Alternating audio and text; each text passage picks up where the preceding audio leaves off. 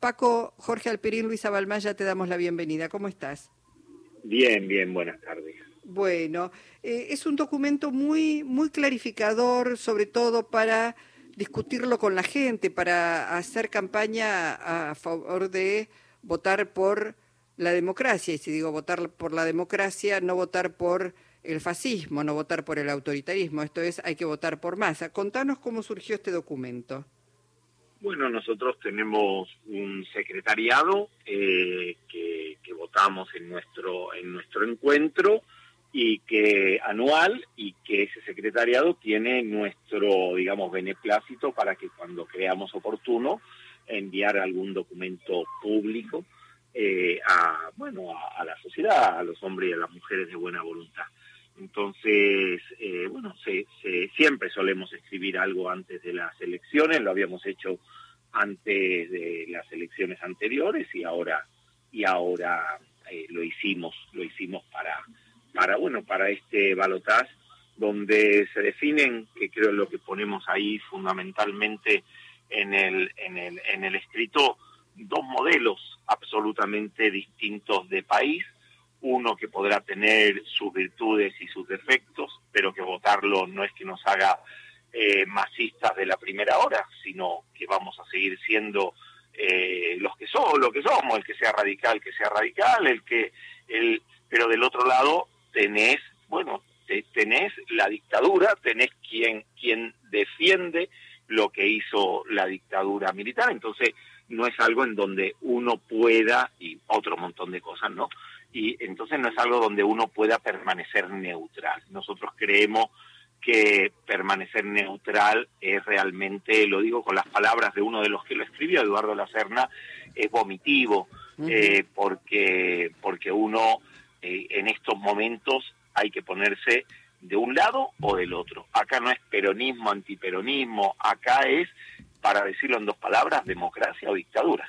Claro, está, está muy bien plantearlo así porque habrá mucha gente que ninguno de los dos candidatos los convence, pero uno conlleva el riesgo de que el país este, vuelva a la peor noche de su historia, ¿no?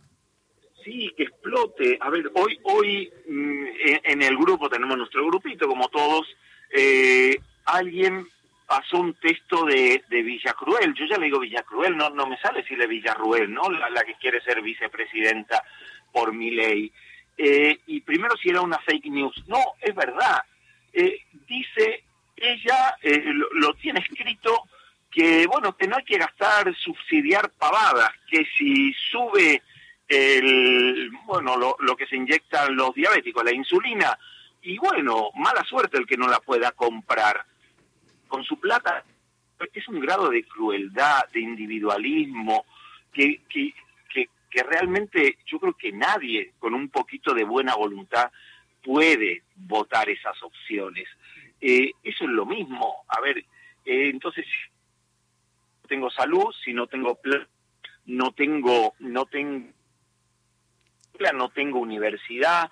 A ver, son, son muchísimas cosas que, nos estamos jugando en esta, en esta elección. Padre, eh, el obispo conejero de Formosa planteó ser neutrales este, en esta votación y ustedes le han, eh, han reaccionado este, cuestionando durísimamente esa postura de la Iglesia y pidiéndole incluso la renuncia. De este obispo, de este obispo, porque este obispo, eh, estoy seguro, franquismo, es español, no tiene olor precisamente, precisamente a oveja, es un obispo muy mayor que lo nombró Juan Pablo II en su época, por tanto obispo absolutamente conservador, y él dice votar en blanco, lo cual realmente, si yo le hice una carta, una carta abierta diciendo, respondiéndole con palabras de otros obispos, no uno el arzobispo primado de la Argentina, García Cuerva, que dice no podemos dejar los principios evangélicos en la puerta del cuarto oscuro. No sé si alguien recuerda por ahí que un señor que se llamaba, llamaba Néstor Kirchner, que se llama, y que decía no voy a dejar mis convicciones en la puerta de la Casa Rosada. Bueno, eh, em, yo no puedo dejar mis convicciones evangélicas en la puerta del cuarto oscuro. Eh, yo no puedo votar a alguien que dice que todo se compra y se vende, incluso los niños y los órganos, que dice que la justicia social es una mierda cuando eso es el centro de la fe cristiana. Eh, bienaventurados, dice Jesús, los que trabajan por la justicia, porque de ellos se llamarán, ellos serán llamados hijos de Dios. A ver, eh, por donde lo miremos, el voto a mi ley es antievangélico. Y la Conferencia Episcopal Argentina, de la cual Conejero forma parte, unos días antes de las elecciones, había dicho textualmente en un comunicado público, no hay libertad sin justicia social, fraternidad y paz. A ver, si no hablaba de mi ley, eh, de, de quién hablaba. Sí, Francisco, cuando dice los, los flautistas de Jamelín que te tocan linda música pero te tiran al precipicio, de quién, de quién hablaba. Es muy claro, muy claro que un cristiano, un católico, una persona de buena voluntad, una cristiana, una católica, pueden votar a mi ley por una cuestión moral, una cuestión ética. Bueno, por eso, eh, por eso hoy eh, eh, abrimos el programa porque un grupo de organizaciones cristianas, Cristianos para el Tercer Milenio, el colectivo Kevin O'Neill por Memoria, Verdad y Justicia, para los mártires palotinos, familiares y compañeros de las 12 de la Santa Cruz, Generación Francisco, le están mandando precisamente a este cónclave de obispos una carta pidiéndoles que se pronuncien con claridad, que no se pueden tirar por la borda todos los principios de la Iglesia. Bueno, ojalá lo hagan. Quieren que les diga, no lo van a hacer. No, no nos van a dar ese, ese gusto, por lo menos como conferencia episcopal. Ahora, si uno sabe leer entre líneas, bueno, con el comunicado que hicieron antes de las elecciones, está muy claro, es lo que yo les acabo de decir, un párrafo, pero es muy claro. Si uno escucha al Papa Francisco, a ver, lo único que le faltó es hacerse una foto con la boleta de masa. Y eso no significa que, que, sea masista, significa que se está jugando el futuro, el futuro de la, de la Argentina. Si hubo otro obispo, no recuerdo el nombre, que dijo que los pastores no tenemos que decirle a la gente lo que tiene que votar. A ver, clarísimamente yo no voy a llevar a, digamos, mis feligreses, que no son míos, pero bueno, eh, de la oreja al cuarto oscuro y le voy a decir que ponga la boleta de masa. Ahora, yo tengo la obligación no, no, mm, mm, la obligación, repito, repito la palabra, de iluminar a las personas a las cuales yo acompaño.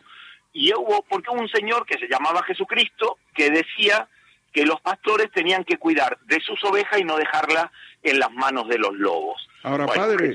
sí, perdón, esto nada más. Jesús no vio nunca un león. No, si no, estoy clarísimo que hoy hubiera dicho, no podemos dejarlo en las manos de los leones. Ahora, padre, cuando viene en un barrio popular una persona muy enojada con la realidad que está sufriendo, con su falta de recursos, con falta de oportunidades, a decirle indignada que va a votar a mi ley, ¿qué le puede decir usted?